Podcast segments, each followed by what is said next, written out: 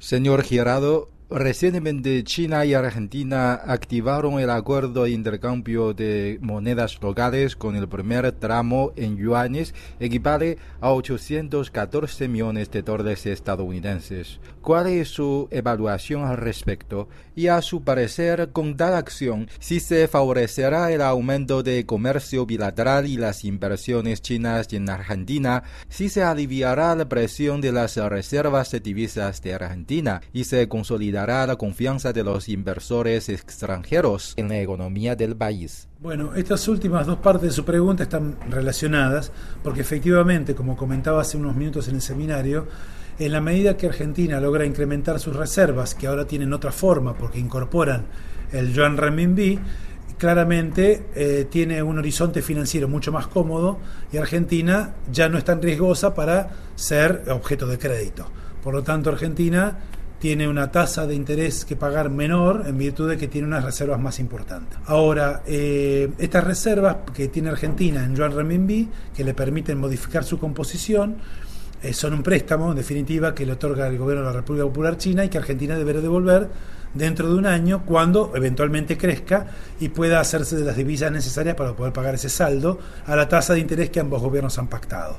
Sin embargo, eh, no creo que sean utilizadas para incrementar el comercio entre los dos países, porque ese comercio en sí mismo tiene un financiamiento otorgado por la banca multilateral china, esto es, los bancos chinos más importantes financian las ventas que hacen los productos chinos y no es necesario para Argentina contar con esa mayor reserva para poder hacer una compra de productos chinos. Sí sirven para ganar confianza y para poder tener una mayor flexibilidad respecto al futuro, pero no necesariamente va a incrementar el comercio el hecho de que el SOP se haya puesto en vigencia. Lo que sí le permite a Argentina es tener una posición mucho más cómoda, no solo en reservas, sino también con respecto de la tasa de interés internacional que paga por los préstamos que pide. Eh, señor Girado, en los últimos años, han crecido las inversiones chinas y la incorporación de las empresas chinas en Argentina, sobre todo en las obras infraestructurales, telecomunicaciones, maquinarias, exploración de recursos naturales, proyectos de energía nucleares, entre otros. Eh, ¿Usted cómo califica el rol de las inversiones chinas en el desarrollo de Argentina?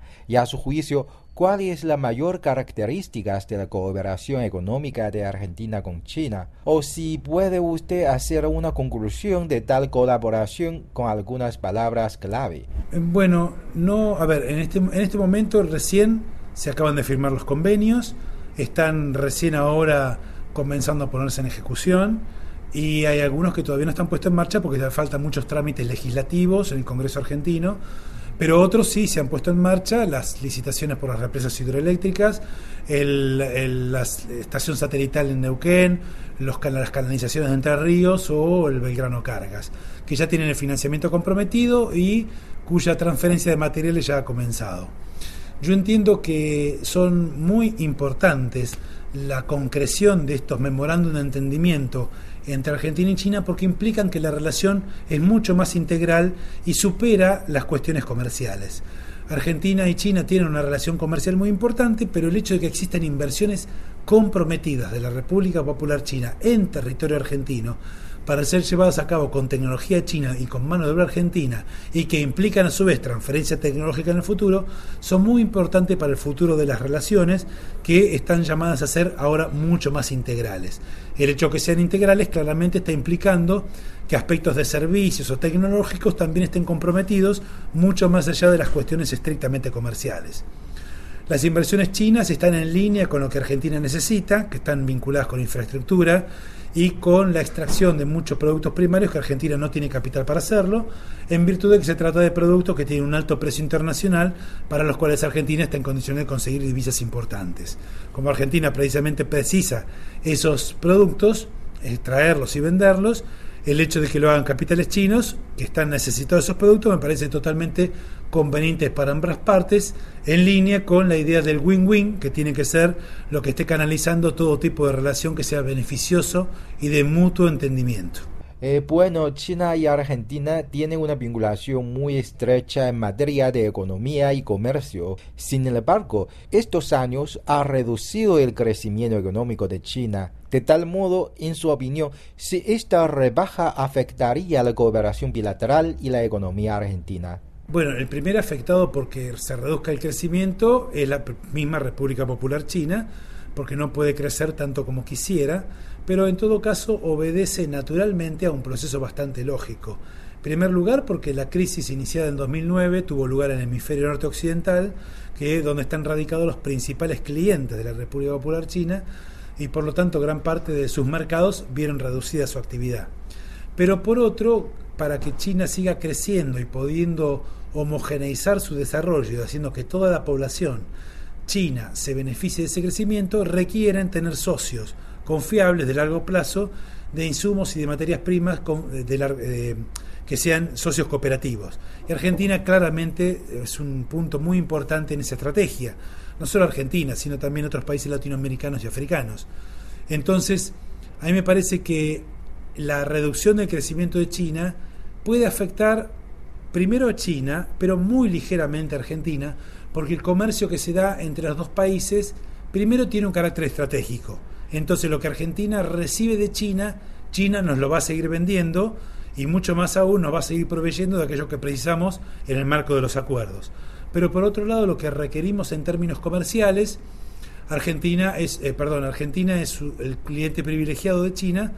porque le compramos ahora bienes de capital y partes y piezas de bienes de capital.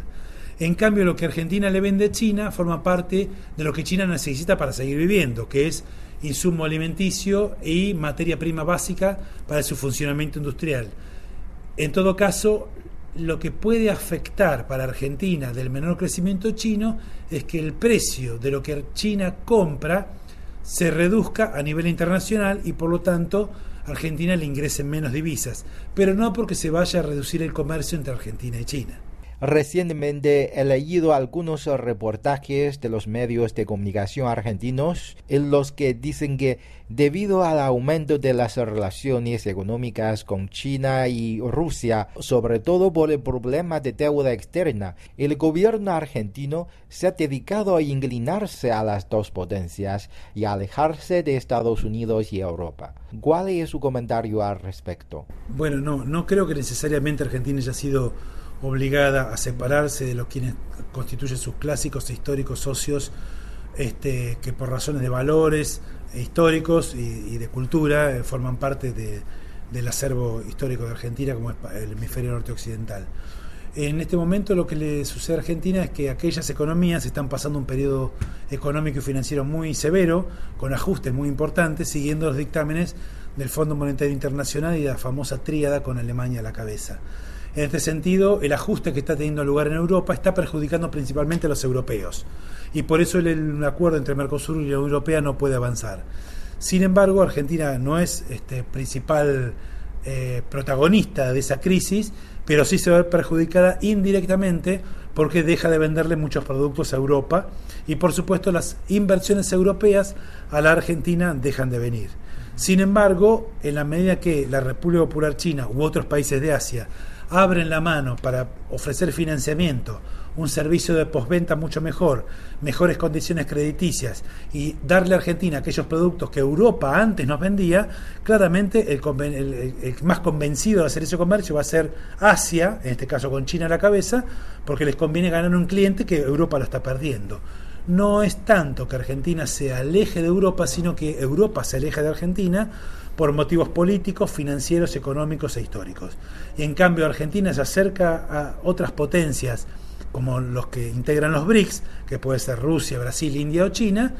Sudáfrica también precisamente, porque son los nuevos protagonistas de un nuevo tipo de desarrollo para lo que incluso han creado un banco para, que estaría dispuesto a invertir en países como Argentina, con los cuales los BRICS tienen muy estrechas relaciones económicas. No hay que olvidar que el segundo socio comercial de Brasil es Argentina, luego de China. Y el segundo socio, el primer socio comercial de Argentina es Brasil. El segundo es China. Así que claramente si China, Brasil y Argentina están muy relacionados,